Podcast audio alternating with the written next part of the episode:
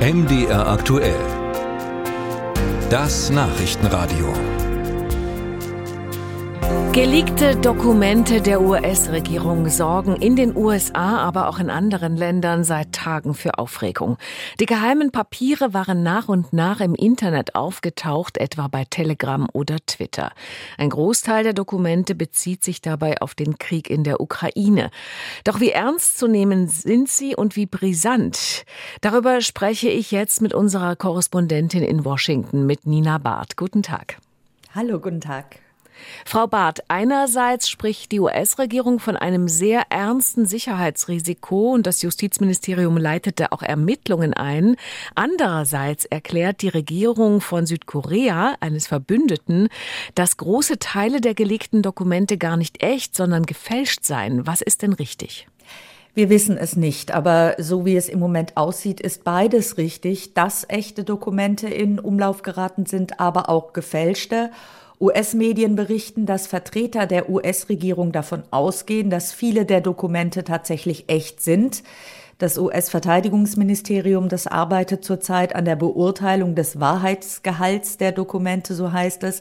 Und mindestens ein Dokument soll manipuliert worden sein, und zwar so, dass es anders als das Original die ukrainischen Verluste höher einschätzt als die russischen.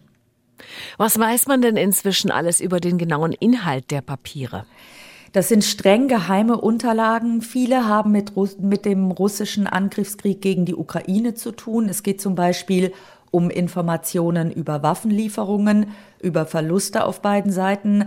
Andere Dokumente enthalten Details über die Situation an den einzelnen Frontabschnitten, Landkarten über den Frontverlauf, Angaben über Standorte von ukrainischen oder russischen Truppen. Bei diesen Unterlagen handelt es sich offenbar um abfotografierte Briefing-Unterlagen, die zum Teil von US-Geheimdiensten, aber auch vom Oberkommando der US-Streitkräfte stammen. Aber es geht nicht nur um Unterlagen zu dem Krieg gegen die Ukraine, sondern auch um Dokumente mit vertraulichen Angaben über Verbündete der USA. Gibt es Vermutungen, wer hinter der Veröffentlichung stecken könnte? Die US-Regierung hat offensichtlich keine Ahnung, wo die Informationen herkommen oder wer sie geleakt haben könnte. Der Kommunikationsdirektor des Nationalen Sicherheitsrates John Kirby hat gesagt, wir wissen nicht, wer dafür verantwortlich ist. Und es ist offensichtlich so, dass Hunderte, vielleicht sogar Tausende Pentagon-Mitarbeiter die entsprechende Sicherheitsstufe zum Zugang der Dokumente gehabt haben. Das ist bei einer Recherche der Washington Post herausgekommen.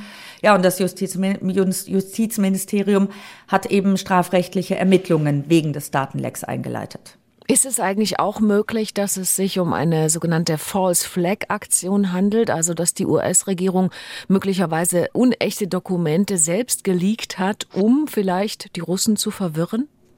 Möglich ist das, wir wissen das schlicht nicht, denn es ist völlig unklar, warum diese Dokumente geleakt worden sind, weil es diesmal eine breite Palette an Informationen gibt, dass es offensichtlich sehr schwierig ist, da ein Motiv zu erkennen. Rechnet man in Washington mit weiteren Veröffentlichungen dieser Art? Der Kommunikationsdirektor des Nationalen Sicherheitsrates Kirby hat gesagt, wir wissen nicht, wer dafür verantwortlich ist und ob die Verantwortlichen noch mehr Informationen haben, die sie posten wollen. Soweit Nina Barth, unsere Korrespondentin in Washington. Herzlichen Dank fürs Gespräch.